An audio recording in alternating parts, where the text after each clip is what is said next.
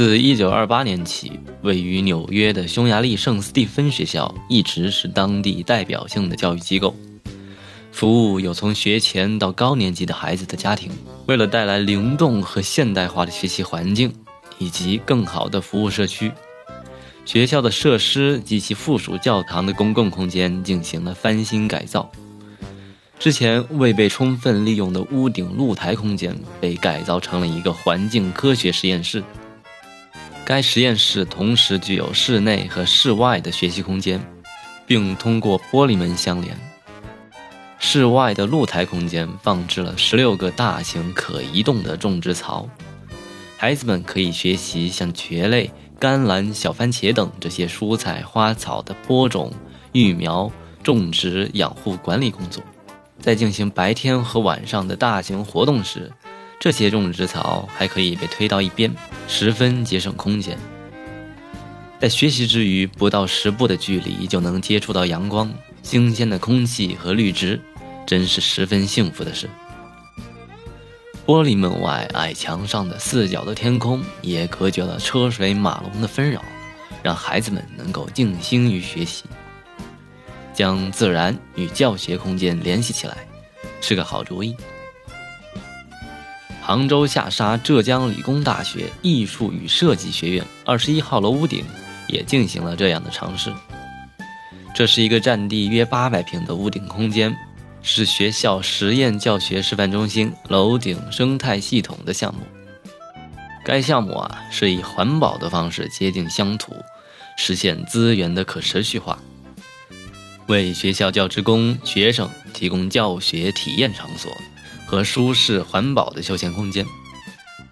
作为城市建筑第五立面的屋顶绿化，是融建筑艺术和景观艺术为一体的综合性现代技术，可以使城市建筑物的空间潜能与绿色植物的多种效益得到完美的结合和充分的发挥，具有广阔的发展前景。在城市里，小区的居民楼已经被顶层的住户物尽其用，但大量的办公楼、商超仍旧是灰蒙蒙的一片，等待开发。该项目由易哉乐进行设计和施工。楼顶建造花园或者菜园和地面造园不同，它需要考虑建设结构承重、屋顶防水排水构造、植物生长特性等问题。综合使用年限及可操作性，在整个设计实施中，除了立体绿化部分，平面种植容器全部使用组合式的种植箱进行种植。为了让人能够充分参与项目，希望通过种菜的方式，加强人与自然或者说土地的联系，并且充分利用自然资源。所谓的雨水收集系统。是指收集、利用屋顶硬化地表汇集的降雨径流，经收集、输水、净水、储存等渠道积蓄利用雨水，为整个生态系统的绿化景观水体提供雨水补给。雨水收集并不难，技术上要求也不高，关键是在规划之初就考虑如何处理雨水。该项目的雨水收集系统是这样的。通过上层教学楼顶收集雨水，通过水管收集导流，导向储水箱。蓄水箱手部的管道增压泵进行加压泵水，将水输入到种植箱内部铺设的管道中，再由微灌系统进行灌溉。菜园里还设置了两个大型的堆肥箱，菜园日常管理时多出的枯枝败叶都能放到堆肥桶里，经过数月就能变成养料。重新回归土地。整个天空菜园还采用了最生态环保的能源——太阳能。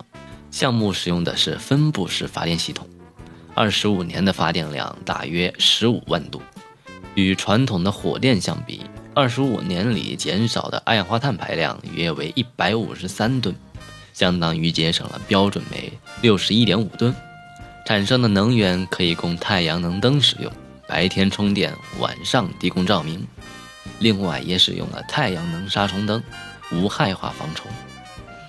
通过轻量化的种植容器、雨水收集、自动灌溉、堆肥，结合太阳能的使用，选择合适屋顶种植的植物种类，在屋顶种植其实并不难。